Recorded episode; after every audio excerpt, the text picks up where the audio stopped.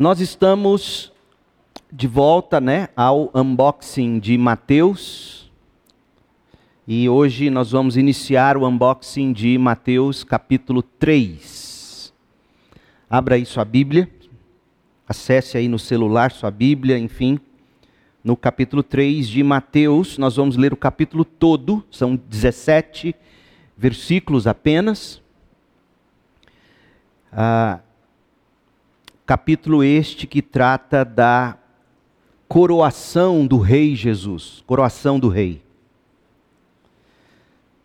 Agora em maio, bem no comecinho de maio, dia 6 de maio, se não me engano, se não me falha a memória, dia 6 de maio, o rei Charles III será coroado rei da Inglaterra. Ah, é o procedimento. Meses depois uh, do falecimento da rainha, ele agora, dia 6 de maio, será coroado. Muitas surpresas virão aí nessa coroação, pelo que eu andei lendo. Uh, surpresas que gerarão e já estão gerando algumas polêmicas. Não é o caso aqui discutirmos tais polêmicas. Os olhos do mundo ficarão sobre a coroação do rei Charles III. E hoje, nesta ocasião, nós temos o privilégio de poder ver como foi a coroação do rei Jesus. Capítulo 3 trata do batismo de Jesus e, portanto, de sua coroação para o ministério público que ele começaria capítulo 3, verso 1. João Batista prepara o caminho do rei. Eu estou lendo na nova versão transformadora, NVT. A partir do verso 13 é que nós temos o batismo de Jesus, mas até lá nós temos o ministério de João Batista preparando o caminho para esta coroação e subsequente início do ministério público de Jesus. Verso 1: Naqueles dias, João Batista apareceu no deserto da Judéia e começou a anunciar a seguinte mensagem: Arrependam-se, pois o reino dos céus está próximo. Outras versões dizem: É chegado o reino dos céus, ou o reino dos céus vem em breve. O profeta Isaías se referia a João Batista quando disse: Ele é uma voz que clama no deserto, preparem o caminho para a vinda do Senhor, abram a estrada para ele.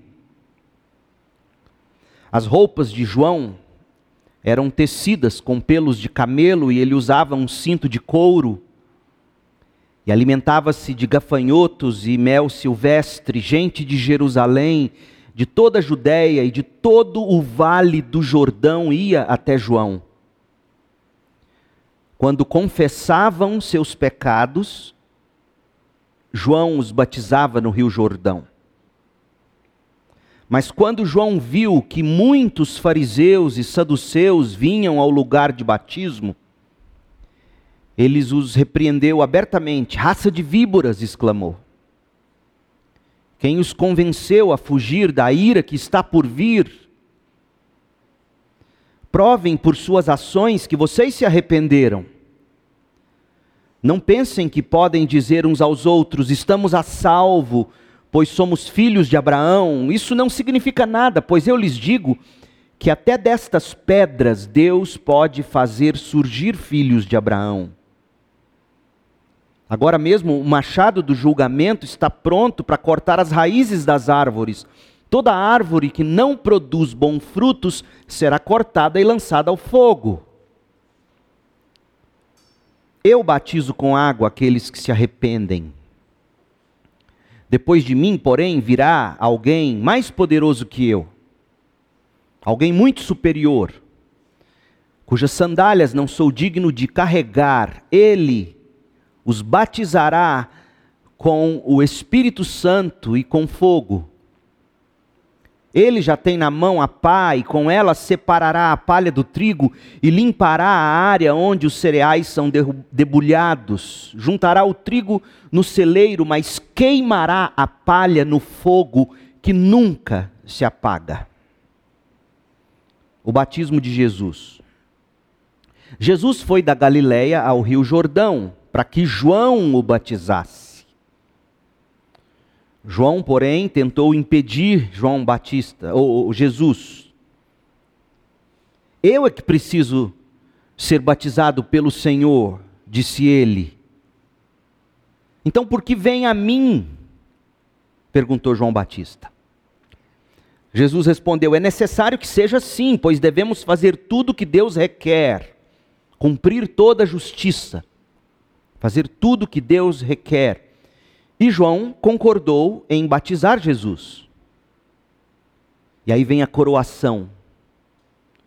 Depois do batismo, enquanto Jesus saía da água, o céu se abriu e ele viu o Espírito de Deus descer como uma pomba e pousar sobre ele. E uma voz do céu disse: Este é meu filho amado, que me dá grande alegria. Essa é a palavra de Deus. Gente, Mateus é um habilidosíssimo escritor. O, o, o, pano de fundo dele, de vida e de formação, o habilitou a isso. Ele era coletor de impostos, ele era acostumado a tomar notas para saber exatamente de quem recebeu, a quem cobrar, quanto falta, quanto já ganhou e etc. Ele era um homem de anotações e você pode vê-lo durante o ministério público de Jesus, desde o momento em que ele começou a andar com Jesus, você pode vê-lo tomando nota de tudo que ele assistiu, e aquilo que ele não assistiu, como por exemplo o batismo de Jesus, ele provavelmente não teria sido, pelo menos o texto não menciona, ele só é chamado para seguir Jesus lá no capítulo 9 de Mateus, aqui ainda ele não era um discípulo de Jesus, mas certamente ele ouviu muito dessas histórias, ele ouviu Jesus contar essas histórias. E na medida em que ele ouvia Jesus e aqueles que viram esses acontecimentos antes de Mateus ser um do grupo, certamente que Mateus foi tomando nota. E inspirado pelo Espírito de Deus, ele começou o seu trabalho na composição, para a gente usar a palavra de um grande erudito do Novo Testamento, David Alan Black, ele começou a trabalhar no manifesto cristão, que é o seu evangelho. Como nós dissemos na introdução do unboxing, se você não viu nenhum dos unboxings anteriores, está tudo no, no, canal no YouTube. E nós falamos do propósito do Evangelho, um pouco sobre a formação do Evangelho, e o objetivo aqui de Mateus era discipular aqueles, tanto judeus como gentios ou não judeus, que estavam vindo à fé em Cristo, ele estava ensinando eles a se submeter ao Rei Jesus e seguir o Rei Jesus. Então ele está trabalhando na composição desse manifesto cristão. Mateus está tecendo com muita destreza o documento que vai demonstrar que Jesus é o verdadeiro rei, não só rei de Israel, mas também rei de toda a terra. E, e, como um hábil escritor que é, como eu disse que ele é, ele tem alguns objetivos. Primeiro, para você provar que Jesus é rei, a primeira coisa que você tem que fazer é o quê? Provar a sua linhagem. Jesus é de linhagem real. E aí ele começa o capítulo 1 dizendo sim, ele é de linhagem real. E no capítulo 1 você tem a genealogia de Jesus, que vai comprovar a linhagem legal do rei Jesus. E, e Mateus fez isso anotando a genealogia de Jesus, capítulo 1, de 1 a 17. E na sequência ele atestou a linhagem divina de Jesus, quando ele registra o nascimento virginal do rei Jesus, do capítulo 1, verso 18 a 24. Então, o capítulo 1 tem esse propósito: mostrar que Jesus é de linhagem real, é de linhagem real legal, descendente de, de uma linhagem de fato real, isso está comprovado na genealogia dele, até o verso 17, e ele é da parte de Deus, ele é Deus, porque o nascimento, a concepção foi miraculosa. Está do verso 18 ao 24. Então, a, a, a linhagem do rei, capítulo 1. Capítulo 2, Mateus tratou de, de registrar para nós como o rei foi preservado no seu nascimento. Nessa trama da história que Mateus nos dá no capítulo 2, ele vai nos apresentar mais evidências do, do direito legítimo, intransferível, direito absoluto de Jesus de Nazaré ao trono de Davi. Além das evidências que ele mostrou no capítulo 1, quais foram? A linhagem da genealogia e o nascimento virginal, além desses, agora, ele vai dizer: ele, ele é o rei, ele é o Messias, ele, e ele nos mostra no capítulo 2 o testemunho dos sábios que vieram do Oriente. Ele mostra para nós o antagonismo, o ódio de Herodes contra esse rei dos judeus. E sendo ele considerado rei dos judeus, poderia tomar o trono de Herodes. Então, Herodes, com essa reação antagonista, odiosa, ele está comprovando, de fato, Jesus é rei, porque se ele fosse um João ninguém, Herodes não se preocuparia. Na posição que ocupava, ele diria: que nada. Isso aí é mais um movimento do povão, isso aí morre sozinho. Não, mas ele ele sabia que tinha algo ali. E Mateus nos mostra isso. E também Mateus nos mostra no capítulo 2 o cumprimento de quatro profecias messiânicas.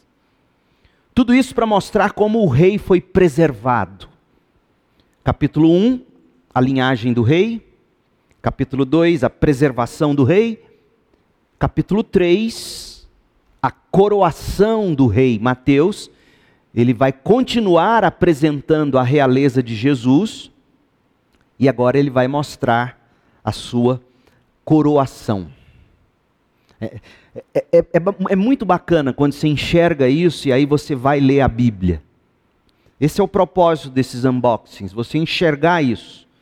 Geralmente Mateus 1, Mateus 2, a gente lê em época de Natal, faz algumas mensagens recortadas fora de contexto, e a gente não enxerga o que Mateus está fazendo no capítulo 1, no capítulo 2 e agora no capítulo 3. Capítulo 3 é o nosso texto, é provável que a gente não consiga desembrulhá-lo todo hoje e a gente tenha que terminá-lo na próxima sexta, veremos. Mas esse capítulo, como eu já indiquei, ele se divide em duas grandes partes. Do 1, verso 1 ao verso 12 é o ministério de João Batista.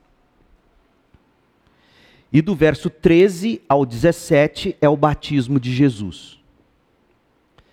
Do verso 1 ao 12, João Batista é apresentado como o arauto do rei, como o mensageiro do rei, o, o precursor, aquele que vem antes preparando e anunciando a chegada do rei.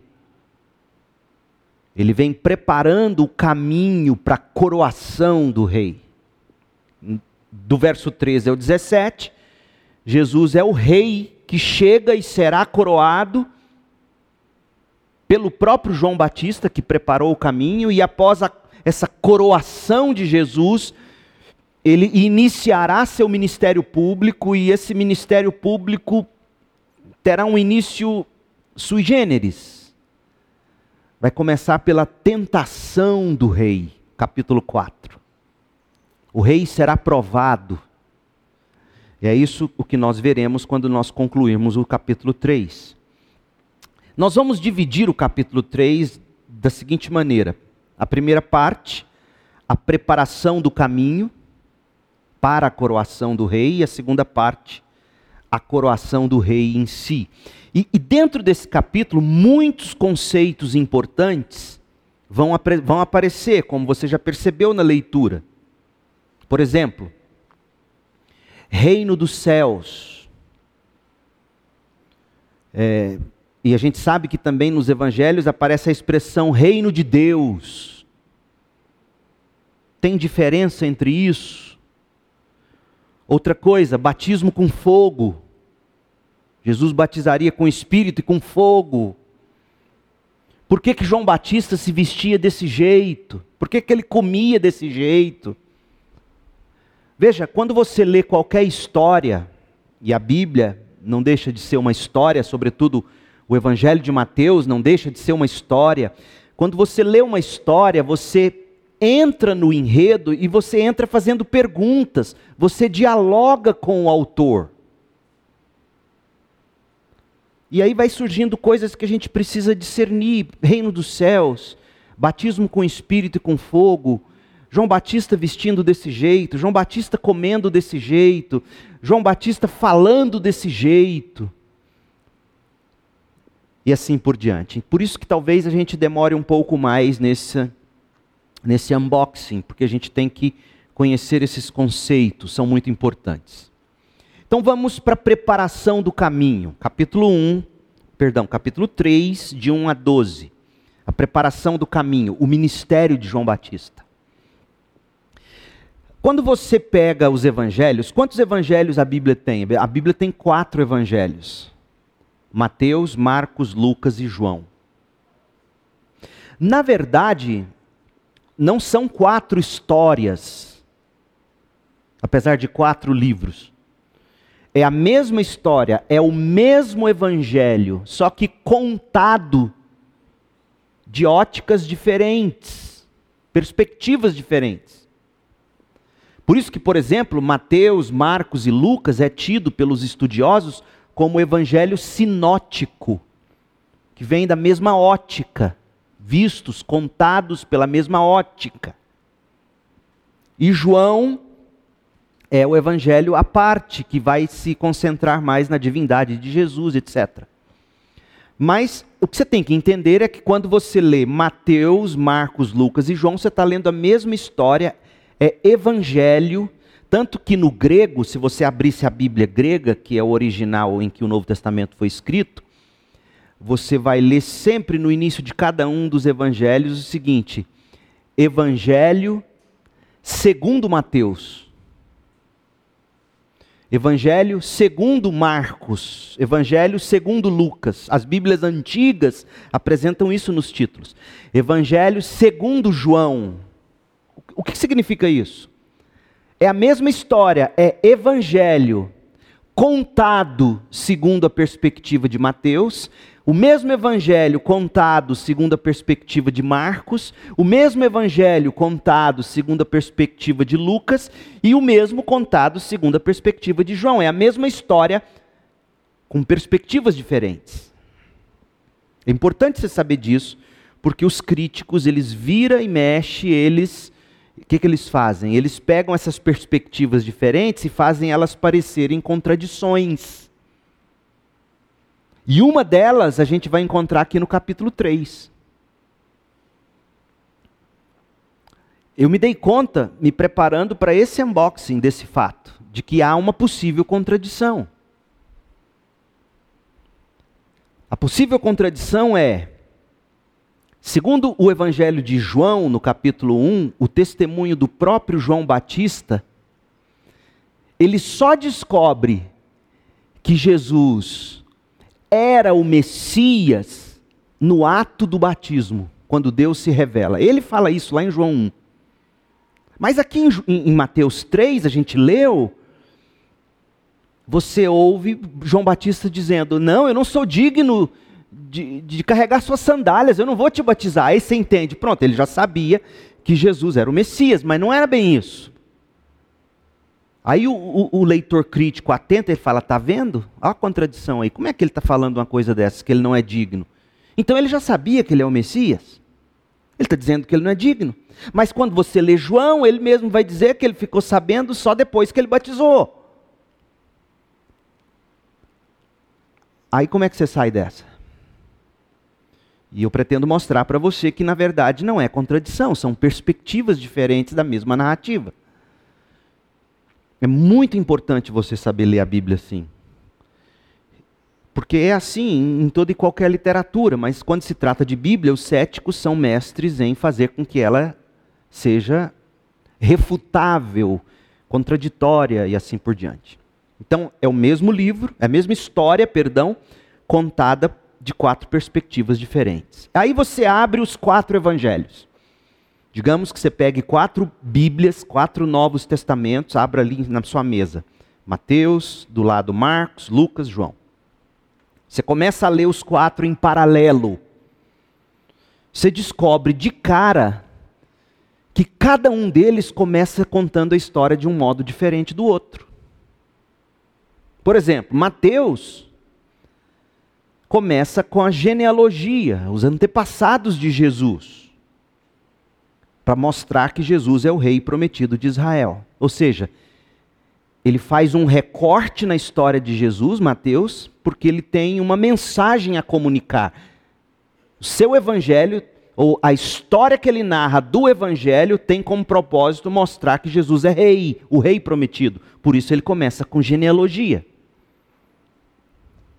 Marcos, você está ali com a Bíblia do lado, a outra Bíblia, você olha, Marcos começa com João Batista pula o nascimento. Jesus já está já tá grande, já está para começar o ministério dele, e Marcos fala que João Batista está preparando o caminho para Jesus.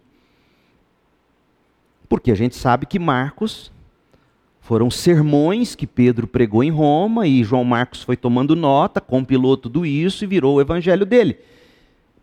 Na verdade, o que você tem em Marcos é o sermonário de Jesus, são os esboços do que Jesus pregava, ou Pedro, perdão, os esboços do que Pedro pregava em Roma.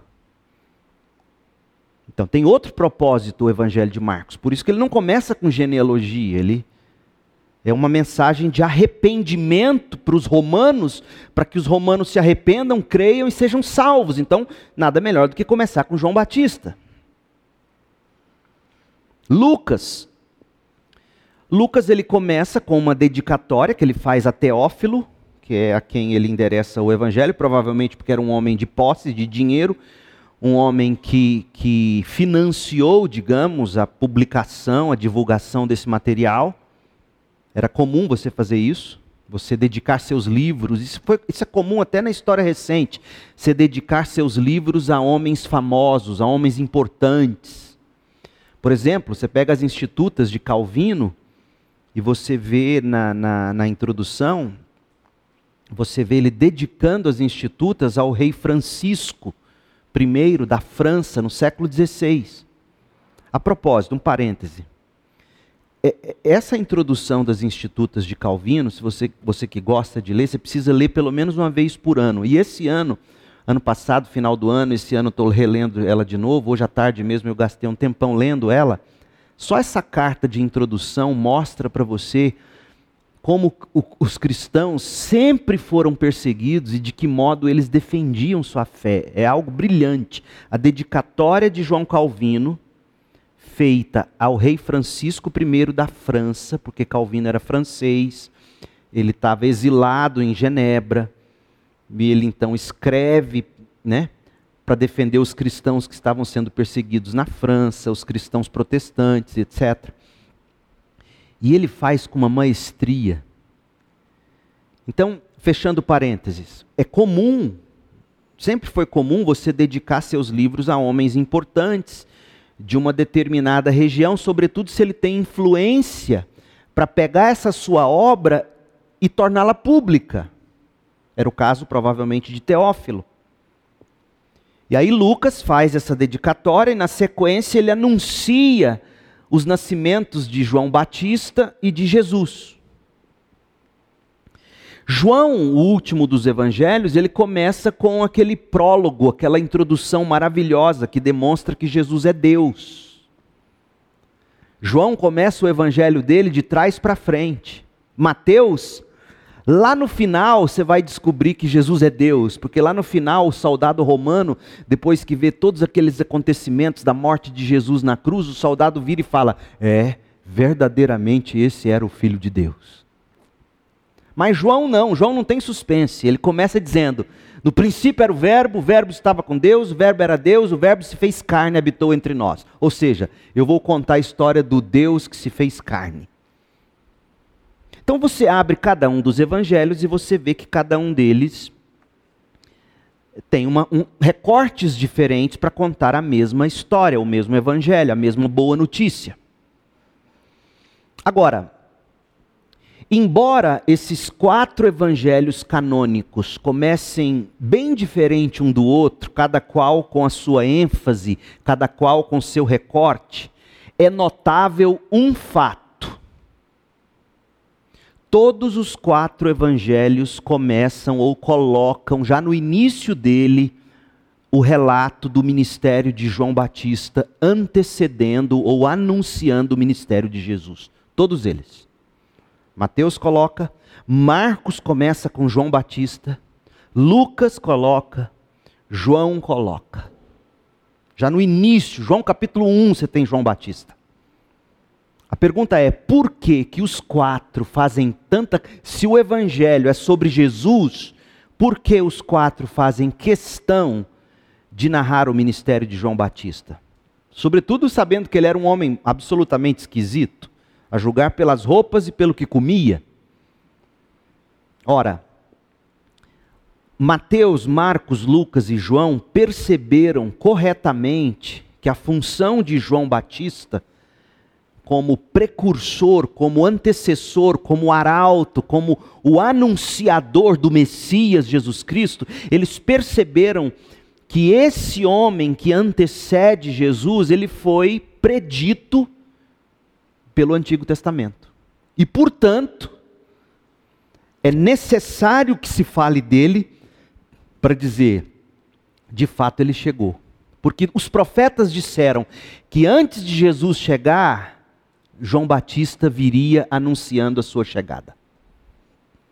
E é tão importante você entender isso, porque há inclusive hoje uma seita de um pregador, se não me engano, do Haiti, que aguarda até hoje a vinda de João Batista, um negócio maluco, maluco.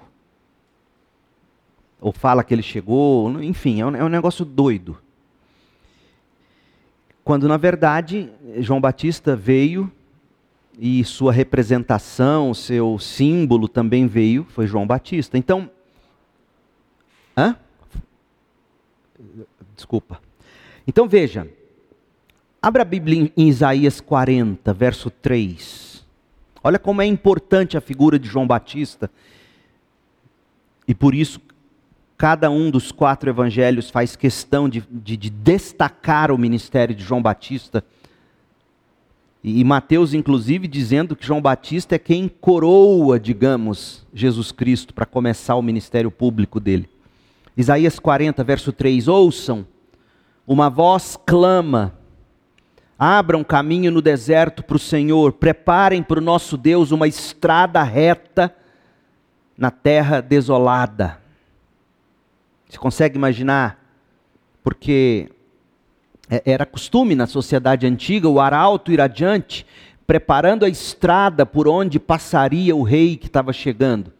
E na medida em que os servos dele preparavam o caminho, aterrava a estrada, limpava o lixo, queimava o lixo, deixava tudo pronto e apropriado para a passagem do rei que vinha, na medida em que os escravos iam fazendo isso, o arauto ia anunciando em alto e bom som para quem pudesse ouvir que o rei estava chegando. Isaías está falando disso. Malaquias 3, versículo 1. Vejam, envie o meu mensageiro que preparará o caminho diante de mim. Então, de repente, o Senhor a quem vocês buscam virá no seu templo. Está falando de Jesus. O mensageiro da aliança, por quem vocês anseiam, certamente virá, diz o Senhor dos Exércitos, mas antes ele envia um mensageiro que vai adiante dele. Então era fundamental João Batista. Malaquias 4, verso 5.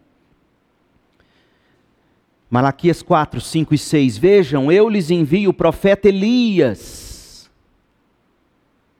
Antes do grande, da vinda do grande e terrível dia do Senhor. Ele fará que o coração dos pais volte para seus filhos e o coração dos filhos volte para seus pais.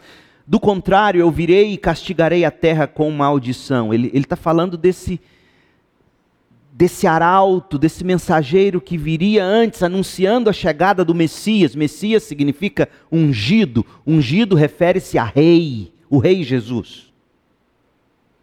Ora, gente, se se esta era a promessa, se este era o sinal, surgiria antes de Jesus um arauto, um precursor, um mensageiro preparando o caminho para a chegada do rei, dificilmente os evangelistas poderiam ter deixado João Batista de fora. Aliás, incluir João Batista na narrativa dos evangelhos autenticaria o ministério de Jesus, pois pois se o Antigo Testamento dizia que o Messias deveria ter um precursor, qualquer um que se, se apresentasse como Messias teria que dizer: Eis o meu precursor. E os evangelistas então tomam todo o cuidado para dizer: o precursor do Jesus, do Cristo, é João Batista. E como eu disse, além de tudo, na antiguidade era, era comum esse arauto que vinha junto com servos que iam preparando a estrada, aterrando a estrada, tampando buracos e, e, e, e anunciando: olha, o rei está chegando, preparem-se, preparem-se para ouvi-lo, vistam a melhor roupa, tomem banho, enfim, que o caminho seja apropriado e que vocês estejam preparados para receber o rei. Pois bem, por isso os quatro falam dele. O ministério público de Jesus, ele só vai começar a partir do momento em que João Batista o batiza. E, e se esse é o destaque que se dá a João Batista, a gente precisa aprender com ele. Porque João Batista, ele, ele vai ensinar para nós sobre o tipo de vida, dentre tantas coisas, o tipo de vida que homens e mulheres que seguem Jesus deve, deve viver como forma de autenticar o evangelho que eles pregam. Percebe?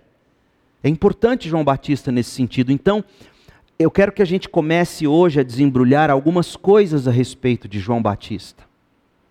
Quero que a gente veja sobre a aparição dele, a aparência dele, a gente precisa também ver sobre o anúncio dele, a mensagem dele. A gente precisa ver sobre a ação dele de batizar. É daí que vem o nome dele, João, o batizador. É por isso que ele tem o nome de João Batista, ele é o batizador. Por que, que ele batizava? E a gente tem que falar sobre a, a mensagem quando ele antecipa o julgamento final de Deus. Enfim, então, sendo ele essa figura tão importante que vai ser a que vai coroar o rei, todos os quatro evangelhos falam dele. Ele foi predito pelos profetas, a gente precisa aprender com ele. A gente precisa concentrar nossas atenções nele de algum modo. Então, veja como ele aparece, versículo 1. Naqueles dias, João Batista apareceu no deserto da Judéia. Naqueles dias, no deserto da Judéia.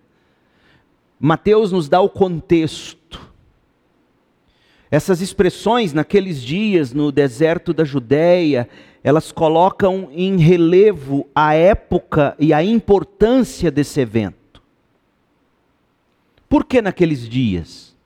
Como se Mateus estivesse dizendo, naqueles dias cruciais, naqueles dias em que Jesus e a família de Jesus estava vivendo em Nazaré, naqueles dias, nos dias de Jesus. João Batista apareceu no deserto da Judéia. A palavra deserto, ela é muito importante, sobretudo na tradição dos hebreus, dos judeus. Deserto tem conotação profética. Por exemplo, a lei foi entregue no deserto, não é? Moisés com o povo no deserto. Então, a ideia é essa: vir do deserto é vir com uma mensagem de Deus. Então, Mateus, que está contando para nós que naqueles dias, nos dias de Jesus, João Batista, né? no deserto da Judéia, apareceu no deserto da Judéia, ele está fazendo um vínculo, ele está conectando Jesus com seu precursor. Lucas capítulo 1, versículo 76, vai chamar João Batista de profeta do Altíssimo. Quem foi esse homem? É interessante isso. João Batista, ele foi concebido no ventre da mãe de forma milagrosa. Mãe e pai avançados em anos e impossibilitados de terem filhos. Lucas 1, de 6 a 7, de 13 a 15, fala que, que foi milagrosa essa concepção de João Batista. Lucas 1, 41 diz que João Batista foi cheio do Espírito Santo ainda antes de nascer, no ventre da mãe. Ele era grande aos olhos de Deus, seria o arauto do Messias, anunciando e preparando o povo para a vinda. Foi isso que o anjo disse aos seus pais, Lucas 1, de 15 a 17. Portanto, gente, não é estranho que Jesus tenha dito em Mateus 11, 11 o seguinte sobre João Batista: Eu lhes digo a verdade, de todos os que nasceram de mulher, nenhum é maior que João Batista. Esse homem merece a nossa atenção. Se Jesus disse que nascido de mulher nenhum é maior do que ele, João Batista merece toda a nossa devoção, no sentido não de idolatrá-lo, mas de olhar para a vida dele e ver o que em João Batista fez João Batista ser tão especial a ponto de Jesus dizer: dos nascidos de mulher, nenhum é maior do que ele. Nunca houve Pode ter tido igual, maior, jamais. Ele é um arauto, escolhido soberanamente por Deus, preparado por Deus para anunciar o grande rei e coroá-lo. Agora, olha como Lucas encerra um pouco da narrativa a respeito de João Batista em Lucas 1, verso 80. Lucas 1, 80. João Batista cresceu e se fortaleceu em espírito. Então aqui você você aprende que o ser humano, ele não pode, ele não é, ele não foi criado por Deus para se desenvolver apenas fisicamente, corporeamente, materialmente. Ele cresceu e se fortaleceu em espírito. Talvez aqui esteja já um grande indício do que teria feito Jesus se admirar desse homem. Um homem que não apenas cresceu, envelheceu, amadureceu, mas um homem que se fez forte em espírito. Um homem de caráter e de índole. Um homem espiritual, por assim dizer. Mas aí Lucas diz que ele viveu no deserto até o tempo de se apresentar ao povo de Israel. Daí, gente, é que se lê em Mateus 3:1, naqueles dias João Batista apareceu no deserto da Judéia. Então ele foi preparado ali. A exemplo de quem? De Elias. A exemplo dos grandes profetas de Deus reclusos na presença de Deus. Além dessa aparição, além dessa aparência, dentro disso, veja comigo agora as roupas e a dieta desse homem. Mateus 3, 4. E por que será que João Batista nos é contado assim, vestindo assim? A Bíblia não fala muito nem, nem sobre o que Jesus vestia e comia. Fala que ele ia ali, ia colar a gente sabe pelos costumes, mas, mas a Bíblia faz questão de falar como do cinto, do, do, dos detalhes da roupa de João Batista e, e da dieta. Qual, qual é o valor disso para nós?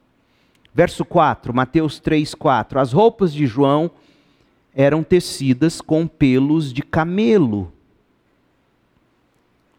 E ele usava um cinto de couro e alimentava-se de gafanhotos e mel silvestre. Por que essas vestes e essa dieta? Gente, nem tanto para destacar a pobreza material dele, mas para deixar claro que se tratava de um profeta com ligação com Elias. Porque você tem que se lembrar de outro detalhe. Havia já 400 anos que Israel não tinha profeta. O último profeta tinha sido Malaquias. E o próprio Malaquias prometeu, como lemos, que viria um, uma figura de Elias, não a reencarnação de Elias, veja bem. A Bíblia não ensina reencarnação, não, não uma reaparição do próprio Elias, não, uma figura de Elias. É tanto uma figura de Elias que eu quero que você leia comigo 2 Reis, capítulo 1, versos de 7 a 8 você vai ver de que modo Elias era reconhecido, e aí, quando você lê Mateus 3, 4, você descobre: ah, eu entendi por que, Mateus colocou as roupas e a comida de João Batista, para dizer para nós: finalmente chegou a figura de Elias. É por isso que você tem esse detalhe aqui. 2 Reis 1, de 7 a 8. A pergunta que se faz ao homem: como era o homem que lhes anunciou essa mensagem? perguntou o rei. Eles responderam: vestia roupas feitas de pelos e usava um cinto de couro. Era Elias de Tisbé, exclamou o rei. Ele conheceu, ele reconheceu. Quando falaram para ele que era um homem que vestia roupas feitas de pelos e usava um cinto de couro, ele falou: Eu sei quem é. Já vi esse homem. É o Elias de Tisbe. Então, quando João Batista é descrito para nós em Mateus 3, 4, com esse tipo de roupa, com esse tipo de comida, é porque Mateus intenciona que nós, ao lermos, a gente faça como o rei aqui em 2 Reis. Pronto, é a figura de Elias que Malaquias disse que viria, é ele. Percebe a preocupação em detalhes para que a gente enxergue a verdade de Deus. Então, houve entre os judeus alguma, alguma ligação, sim, entre a vestimenta e o ofício do profeta. Sobretudo se o profeta era um falso profeta, um profeta pagão. Por exemplo, Zacarias 13. Havia um modo distinto de se vestir que fazia com que as pessoas olhassem e dissessem: Esse é um profeta de Deus. E, repito, sobretudo quando o cara, o sujeito, queria se passar por profeta e era falso. Aí que ele se tornava é, caricato, sabe? Veste como profeta, fala como profeta. Né? Zacarias 13. Quando os falsos profetas eram desmascarados, olha o que acontecia. E aí você descobre que sim, de algum modo havia entre Israel a ideia de que tem um jeito certo de profeta vestir. Zacarias 13, 4. Naquele dia as pessoas terão vergonha de dizer que têm o dom de profetizar. Esse dia chegou. Eu tenho vergonha em alguns círculos de dizer que eu sou pastor. Me mandaram um recorte de um vídeo de um pastor batista, começando o ano na igreja dele este ano. Ele falando da visão de, dele para a igreja, visão dele para a igreja. Ele fala: e se a gente não atingir a missão, não tem problema, a gente muda, porque a visão é nossa. Não é mais nem de Deus a visão.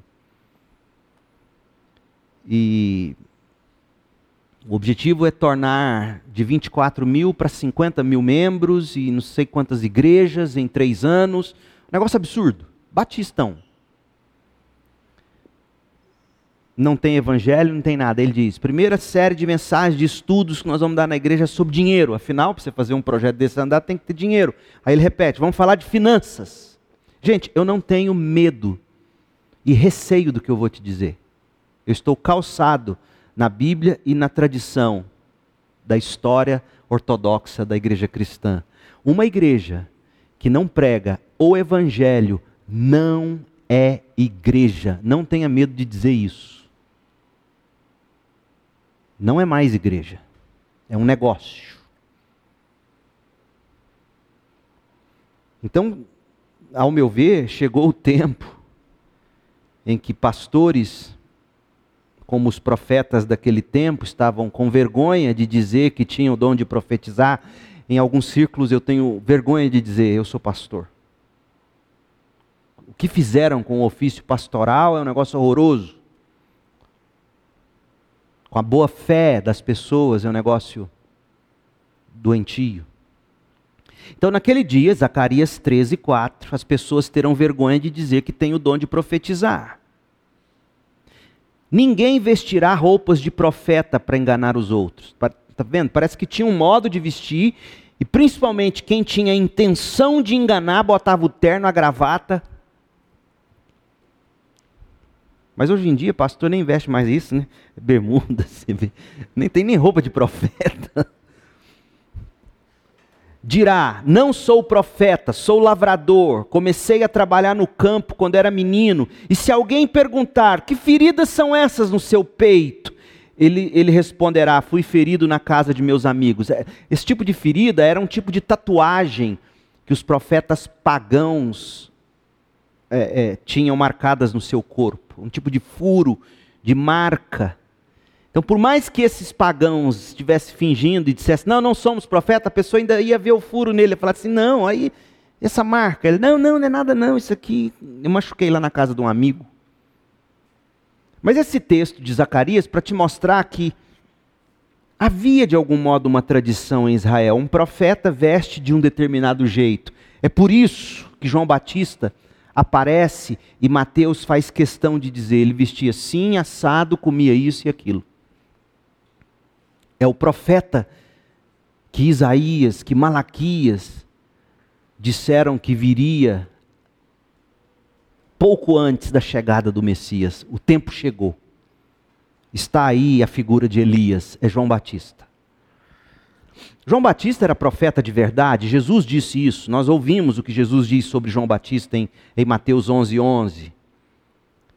Mas eu quero que você veja um pouco mais comigo, e eu vou terminar aqui, para a gente perguntar mais, é só o primeiro ponto, meu Deus. A gente vai continuar na próxima semana, mas a roupa, os modos e o próprio testemunho de Cristo atestavam, ou atestam para nós que João Batista foi profeta de verdade. Olha o que Jesus diz sobre ele. E aqui eu quero que a gente termine com essa nota hoje. E aí eu vou ler um comentário de John MacArthur sobre o modo de, de João Batista se vestir, para você ver que, para o povo de Deus, e aqui não é legalismo que eu vou te dizer, para o povo de Deus, a julgar pelo que se vai falar de João Batista aqui em Mateus 11, Jesus. A julgar por essa tradição Israel que batia o olho e falava: olha, pelo jeito de vestir é um profeta. Parece que nós cristãos temos que levar em consideração, sim, a aparência. Um desses personal stylist, dessas frases de efeito, disse algo que eu fiquei com isso na cabeça. Falei, tem sabedoria nisso.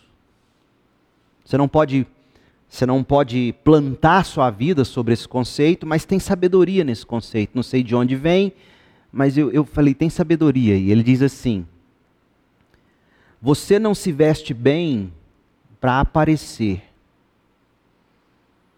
Você se veste bem para ser ouvido. E isso é verdade. E a gente tem que levar isso em consideração. Olha que Mateus 11, de 7 a 10, fala sobre a aparência de João Batista. Mateus 11, de 7 a 10. Inclusive, Zacarias, a marca, a marca no corpo do profeta pagão, que denunciava que se ele não era, pelo menos um dia havia sido, é algo impressionante para nós. Mateus 11, de 7 a 10. Enquanto os discípulos de João saíam, Jesus começou a falar a respeito de João Batista para as multidões. Que tipo de homem vocês foram ver no deserto? perguntou Jesus. Primeiro tem essa imagem geográfica. João Batista era um homem que ministrava ao povo, mas ele sabia transitar entre deserto e multidão. Permita-me fazer aqui uma analogia, não uma alegoria, mas uma analogia e dizer o seguinte: a vida cristã, ela requer de nós sabedoria para a gente ter entrada e saída entre momentos de deserto e momentos de multidão, gente. A gente tem que aprender isso. Porque é nos momentos de deserto que nós temos os nossos encontros pessoais com Deus, privados. É o quarto em secreto de Jesus que nos ensinou a orar. A outra maneira de falar do deserto é o quarto secreto. E o Pai que te vê orar em secreto te recompensará. Não é isso que Jesus ensinou na oração? Então, João Batista é essa figura do homem do deserto. Ele não era um ermitão, ele não chamou seus discípulos para serem ermitões como ele era. Ele, o chamado não é para você abandonar tudo e ir para um mosteiro. Não é esse o chamado. O chamado é, é você saber equilibrar o deserto, seu tempo com Deus, sua devoção, seu tempo de leitura, seu tempo de oração, de introspecção, de reflexão, de avaliação e o seu tempo com a multidão, na sua convivência, nos seus relacionamentos, na sua pregação, nos seus estudos, no seu trabalho, na sua rotina. Então, é muito importante você ver isso em João Batista. Ele sabia aparecer. E, e, e muito interessante, se as pessoas quisessem vê-lo de algum modo, tinham que ir provocá-lo lá no deserto. Então, eu, é, se João Batista é essa figura tão importante que Jesus disse que nascido de mulher não teve ninguém maior do que ele, a gente precisa olhar para esse precursor de Jesus e falar: o que nesse homem pode ser aplicado a mim pelo poder do Espírito, pela graça de Deus, não na minha própria força, de modo a eu querer ter uma espiritualidade que glorifique o meu Deus, o meu Cristo, abençoe as pessoas e me faça ter uma vida plena, frutífera para a glória de Deus. Então, um homem que sabia transitar entre deserto e multidão. Outra coisa, outra pergunta que Jesus faz sobre ele. Quando vocês foram ver ele no deserto, vocês viram um caniço qualquer, um caniço, um bambu que o vento, a brisa agita, sabe? Bate o vento, ele tomba para lá. Bate de lá para cá, ele tomba para cá. Vocês viram alguém agitado pelo vento? Não. Vocês viram um homem sólido. Ele não segue qualquer vento de doutrina, como Paulo vai dizer que não devemos. É um homem que tem conhecimento, que sabe no que crê. E por que crê? E por que diferente disso não é para crer? Ele sabe, ele não é um caniço que qualquer brisa, não é nem vento, é brisa. Sabe aquela. O que, que faz uma, uma, uma, uma brisa? Que tipo de, de elemento voa com uma brisa? Pluma. É tão leve. Pluma. Tem, muitas vidas são assim, como plumas.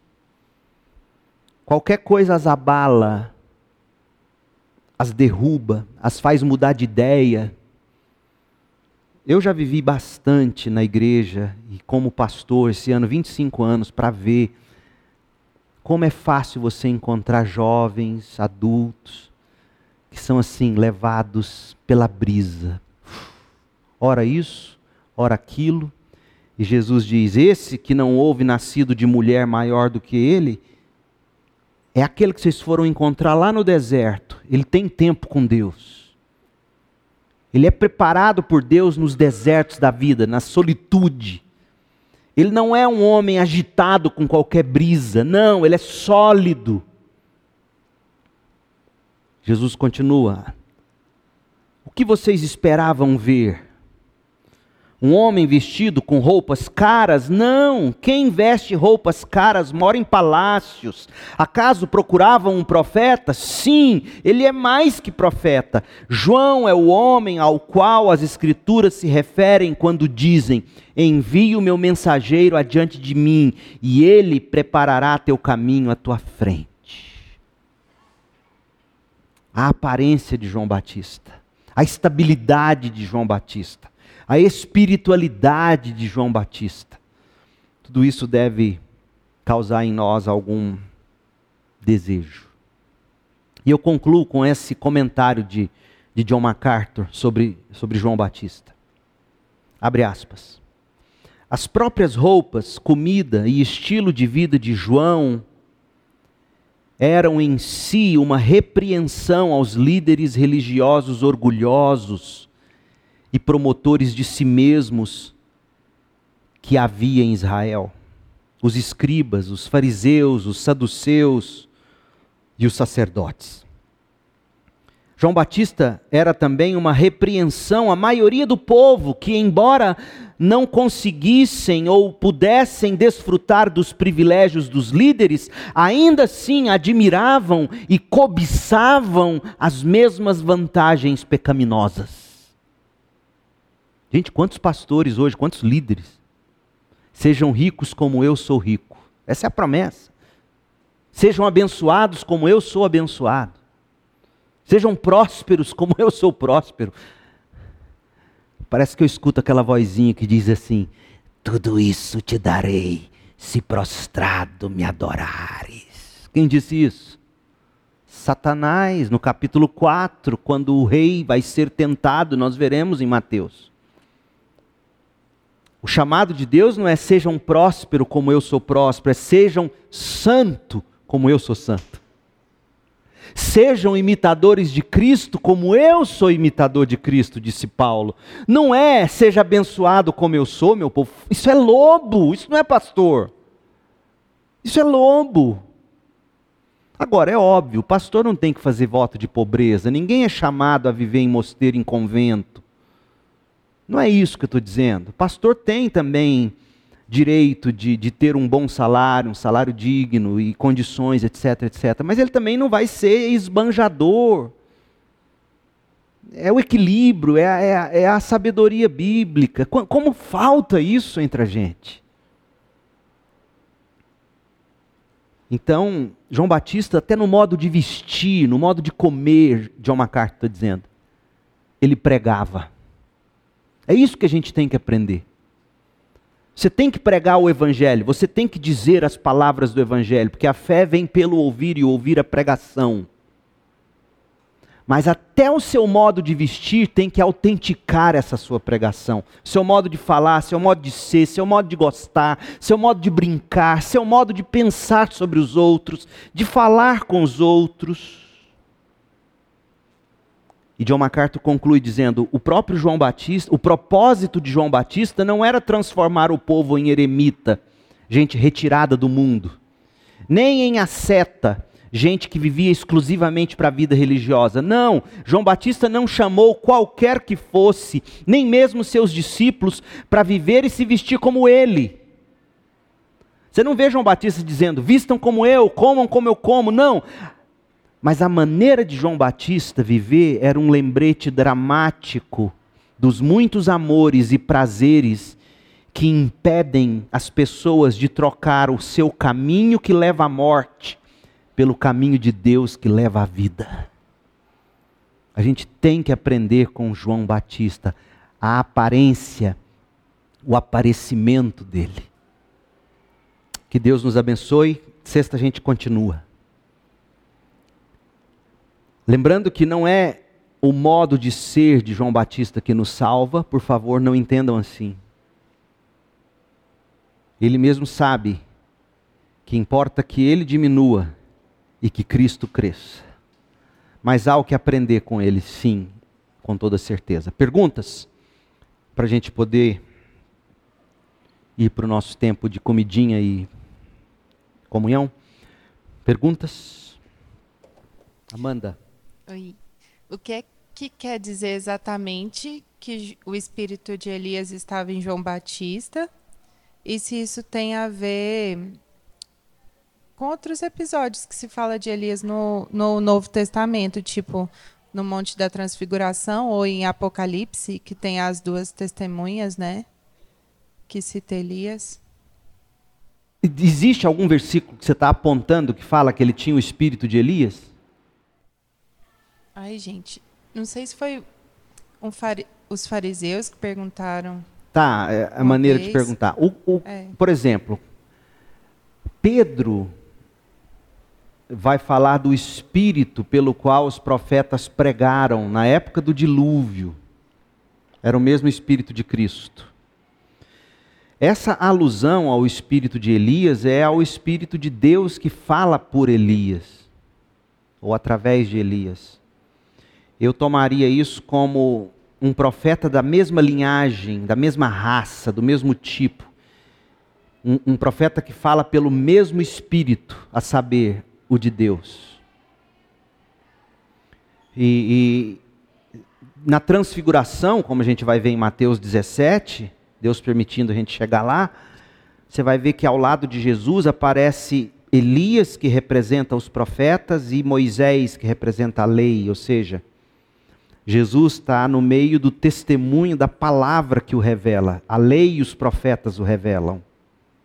Então, essa é a, é a imagem do Elias. A importância do Elias é a importância do profeta que, pelo Espírito de Deus, fala a palavra de Deus, anuncia, aponta para o Messias. Né? Essa é a ideia. E é muito importante a gente saber disso, gente, porque é a mensagem que sai da boca de Deus, revelada na palavra de Deus, que importa. Né? Mais alguém? O que você tira? Alguém poderia compartilhar conosco? O que você tira do que a gente ouviu hoje, do que a gente desembrulhou sobre João Batista, seu aparecimento e a sua aparência como precursor do Messias? Alguém gostaria de, de trazer algum destaque especial, algum comentário? Tá certo, é isso. Vamos encerrar e vamos lá para o nosso tempo juntos. Vamos orar? Pai querido, ó Espírito de Deus, dá-nos graça e poder para viver a vida que o Evangelho requer de nós. Como ainda ouviremos dos lábios de João Batista, o tipo de fruto de arrependimento que se espera de quem nasceu de novo. Coloque na vida e no coração desses jovens aqui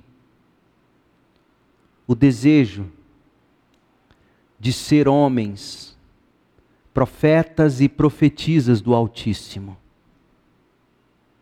Homens da palavra, homens de palavra, mulheres da palavra e de palavra de posturas, de práticas santificadas. Que possamos, ó Deus, por, por vida e voz, anunciar o Jesus, o nosso Cristo, preparar o caminho para que Ele entre no coração daqueles que nos cercam e que precisam da voz do Evangelho.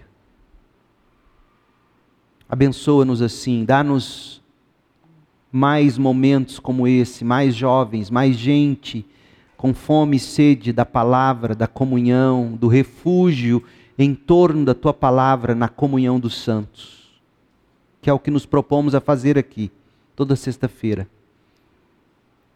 Obrigado pelo alimento que teremos e pelo tempo de diversão que partilharemos.